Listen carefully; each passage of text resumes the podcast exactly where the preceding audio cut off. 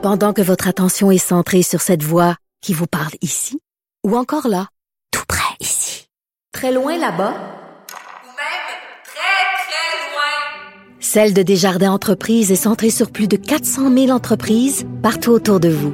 Depuis plus de 120 ans, nos équipes dédiées accompagnent les entrepreneurs d'ici à chaque étape pour qu'ils puissent rester centrés sur ce qui compte, la croissance de leur entreprise.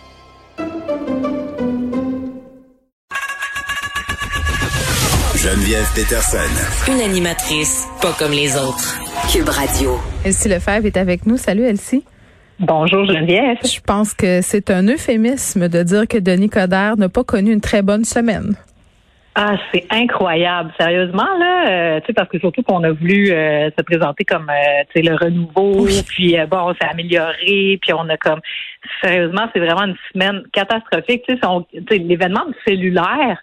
Bon, déjà, bon, tu sais, j'ai pas compris pourquoi, tu sais, Denis Coderre a juste pas dit bon, ok, il est tombé du socle, je l'ai ramassé. Euh, j'avais pas le droit de toucher. Euh, je m'excuse. Faites pas comme moi. J'aurais dû me garer sur le côté, puis on n'en parle plus.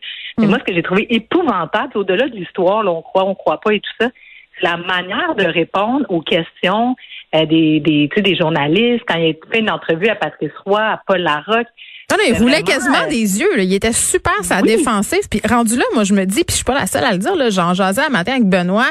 Crème, Denis, mettons là, te texter à une lumière comme le trois quarts des gens.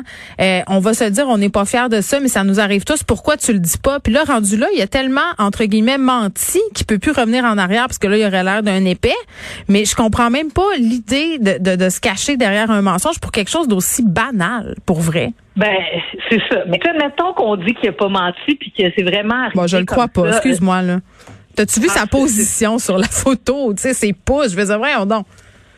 Ben, c'est ça. C'est sûr que, ben, effectivement. Mais en plus, c'est comme, même si tu ramasses le sac que tu le tiens dans tes mains, tu n'as pas le droit de tenir un cellulaire point barre. Donc, tu sais, il aurait juste dû admettre ça. Puis effectivement, c'est comme tu dis, tout le monde, on a, tout le monde a fait ça, là. Euh, puis on est tous pas fiers de ça.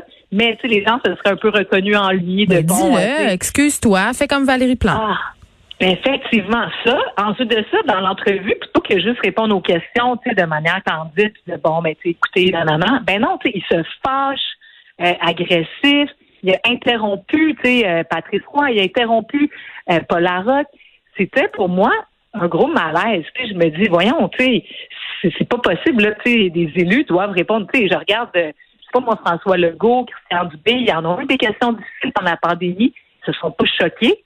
C'est ça, ben c'est parce que quand tu te choques, euh, ma mère me disait la vérité choque. C'est parce que, tu sais, quand tu te fais accuser de quelque chose puis ta première réaction, c'est de te choquer puis de couper ton interlocuteur, ça paraît bien mal.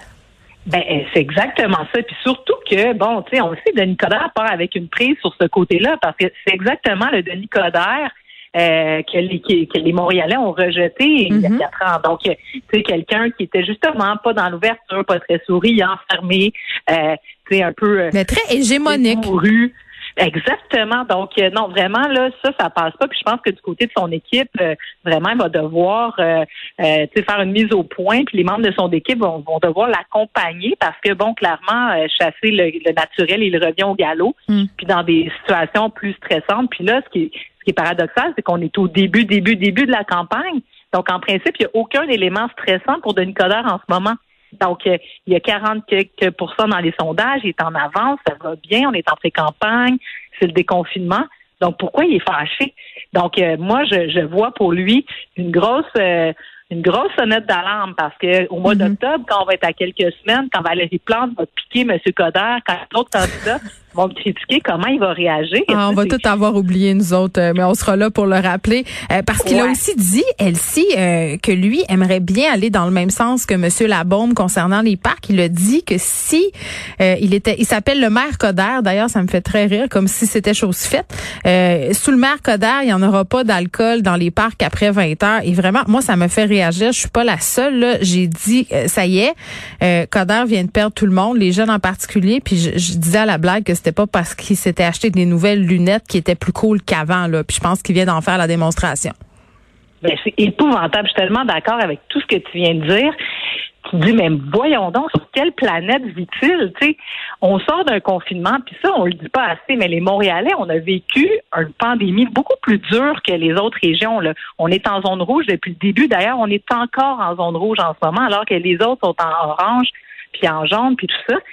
Là, les jeunes sont dans leur sous-sol depuis un an. Les bars sont fermés. Les événements sont annulés. Les festivals, il n'y en a pas. Ils n'ont pas le droit d'inviter des gens chez eux. C'est où qu'ils vont les jeunes? Puis même pas juste les jeunes, mais les gens du maire. Moi, j'y vais dans les parcs. Ben oui, on n'a pas le droit de euh, recevoir. Ben c'est ça, on n'avait pas le droit de recevoir des gens dans nos cours arrière jusqu'à pas si longtemps. Puis en plus, c'est un nombre limité. Donc. Euh, Puis là, c'est un lieu public agréable, les parcs, ça sert à ça, justement, de se rassembler. OK, s'il y a des abus, c'est correct. D'ailleurs, il existe mm. euh, des forces policières qui sont là pour amener à l'ordre. C'est qui, lui, le maire? Tu sais, d'ailleurs, tu sais, à la dernière élection, tu sais, c'est comme le shérif de Nicodère, tu sais, puis là, ben il revient encore avec ce personnage-là que, voyons donc, en plus, on ben- sort de la pandémie, on n'en peut plus, on n'en peut plus des règlements, ben, des contraintes Attends, que les gens peuvent vivre un peu. Elsie, il a dit qu'il fallait qu'il nous protège contre nous-mêmes, comme si on était une gang de débiles légers, pas capables de prendre nos propres décisions. Moi, moi ça, ça me fait capoter. Puis par rapport au parc, là, aparté, parce que ça me pop dans la tête pendant qu'on parle. Tu sais, on se déchire la chemise depuis quelques semaines en parlant des sites qui sont laissés toutes cochonnés là par supposément une génération qui sait pas se ramasser. Euh, ça fait une couple de commentaires que je vois passer sur les médias sociaux de gens qui sont très impliqués en politique municipale qui disent que la propreté dans les parcs à Montréal l'été c'est un problème, pandémie ou pas là, c'est pas une affaire pandémique, c'est pas une affaire de génération là, c'est une affaire de manque de poubelles puis de manque de d'effectifs à la ville pour ramasser le monde. Je comprends que les gens ont leur part à faire là, quand tu vas faire la fête dans un parc, la moindre des choses, c'est se ramasser ensuite. Mais quand même, euh, de pelleter tout ça sur le dos des jeunes, puis d'empêcher le monde d'aller dans les parcs après 20 heures comme si ça allait être une panacée, euh, selon moi, c'est une fausse solution. Tellement, parce que effectivement, il y a un problème dans les parcs justement à cause des poubelles qui sont pas assez euh, nombreuses depuis longtemps, c'est ça. Mais tu sais, encore aujourd'hui, ce matin, je m'en vais avec mon petit chien au parc au coin de la rue. Les poubelles sont pleines. Il est 8 heures le matin. Comment se fait-il qu'il n'y a pas une escouade qui est passée? Euh, soit le soir vers 10-11 heures ou le matin pour vider les poubelles? C'est déjà ça, premièrement. Puis deuxièmement, bon, il y a beaucoup de monde dans les parcs en ce moment qu'on en rajoute des poubelles. Tu sais, je veux dire, c'est quoi le problème? Fait que ça, je trouve tellement que c'est un faux problème. Mais surtout, comme tu dis, se protéger de nous-mêmes. c'est tellement infantilisant.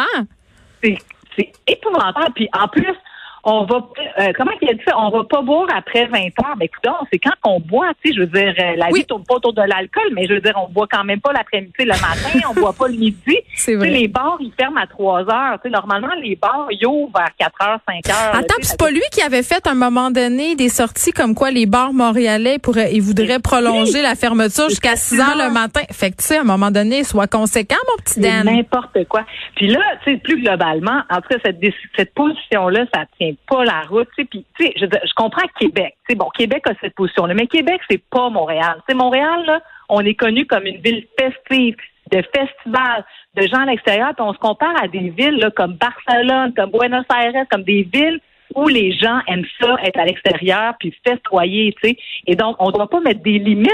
Au contraire, on doit ouvrir la ville. C'est comme là, les terrasses qui sont presque gratuites, qui sont élargies pour que les gens puissent en profiter. C'est extraordinaire dans certaines villes en Europe, on peut boire euh, sur la rue. Tu sais, j'en suis pas là, mais quand même, on n'est pas à dire aux gens allez vous coucher à 8 heures, arrêtez de boire. Mais c'est parce que là, je pense qu'on s'est assez couché à 8 heures, Elsie. Là. Ça va faire, là, ça fait depuis tout l'hiver qu'on se couche à 8 heures. Là, il vient de perdre le vote des jeunes, Coder, mais ça fait plaisir à certains électeurs. J'entendais des gens qui faisaient des amalgames complètement douteux.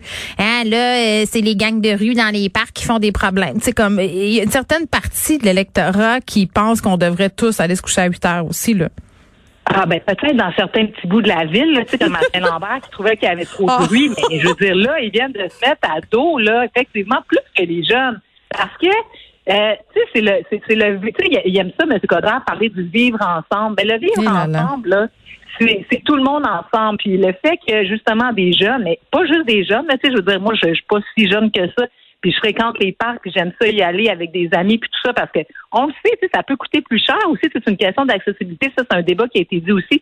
pas tout le monde qui a les moyens d'aller sur une terrasse. Non, puis il faut savoir vivre aussi. Ça, je pense que c'est important. On parlait des déchets ici, ça c'est une chose, mais les gens qui vont au parc en famille, qui ont des enfants, doivent pouvoir continuer à y aller puis à se sentir en sécurité, à sentir que c'est pas justement un beach club à ciel ouvert. Tu sais, il y a quand même moyen d'un entre-deux.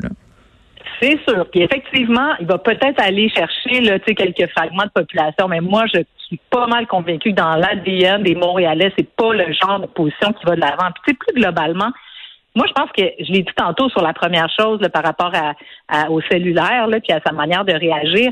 Mais est-ce qu'il a consulté son équipe pour prendre cette position-là? Tu sais, il y a des gens qui réduisent la plateforme électorale du maire. Ben, je le sais, mais c'est pour ça qu'aujourd'hui, il essaie de rétro-pédaler dans les médias puis de dire qu'à 8 heures, c'était peut-être un peu de bonheur. Ben, c'est ça. Donc, c'est complètement improvisé. Euh, puis encore là, c'est une réaction, c'est ça, improvisé, une réaction un peu viscérale de Oh, oh, oh, il y a un problème. C'est exactement le bout du Denis Coderre. Oui, Papa Coderre, ah, Général Coderre. C'est ça, parce qu'il y a d'autres qualités de Nicodère. Il est efficace, il a fait des choses pour la ville de ben Montréal. Donc, ben, ça. il doit miser là-dessus. Puis là, voyons donc. Puis, en bref, là, il doit ben, il faut, il faut, il faut qu'il remonte la pente s'il veut revenir nous chercher. Moi, je l'aimais bien, le nouveau Denis Coderre, mais là, j'ai été déçue. Merci, Elsie. Salut.